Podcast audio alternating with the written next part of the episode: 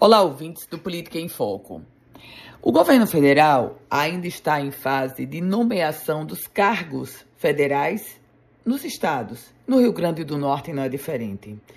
Nos últimos dias, dois nomes foram postos na bolsa de apostas como prováveis indicações. O ex-prefeito da cidade de Açu, Ivan Júnior, indicado pelo ex-senador José Agripino Maia, do União Brasil, como provável diretor da Codevasf no estado do Potiguar.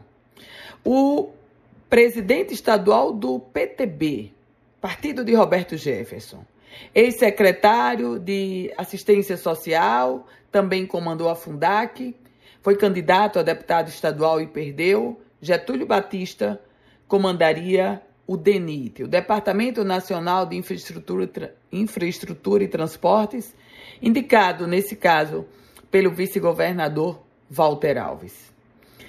Essas duas possíveis indicações, elas trazem uma resistência enorme do próprio partido do presidente da República.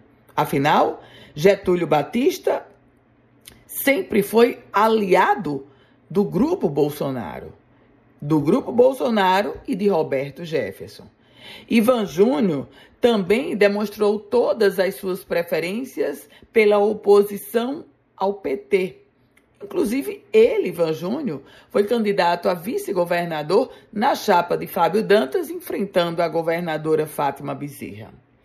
Para os mais desatentos, esses fatos em si poderiam descartar os nomes de Getúlio Batista e Ivan Júnior. No entanto, as indicações que foram feitas e os pedidos ao governo federal levarão em conta diversas outras situações, inclusive porque também no plano nacional, lá em Brasília, aliados do ex-presidente Bolsonaro estão agora de mãos dadas com o PT de Lula. Portanto, o passado bem recente de Ivan Júnior e Getúlio Batista ataca as é, pretensões dos dois para cargos federais, mas naturalmente elas não serão decisivas, em que pese a situação das indicações dos dois terem diversas outras situações que poderão sim atrapalhar. Eu volto com outras informações aqui no Política em Foco com Ana Ruth Dantas.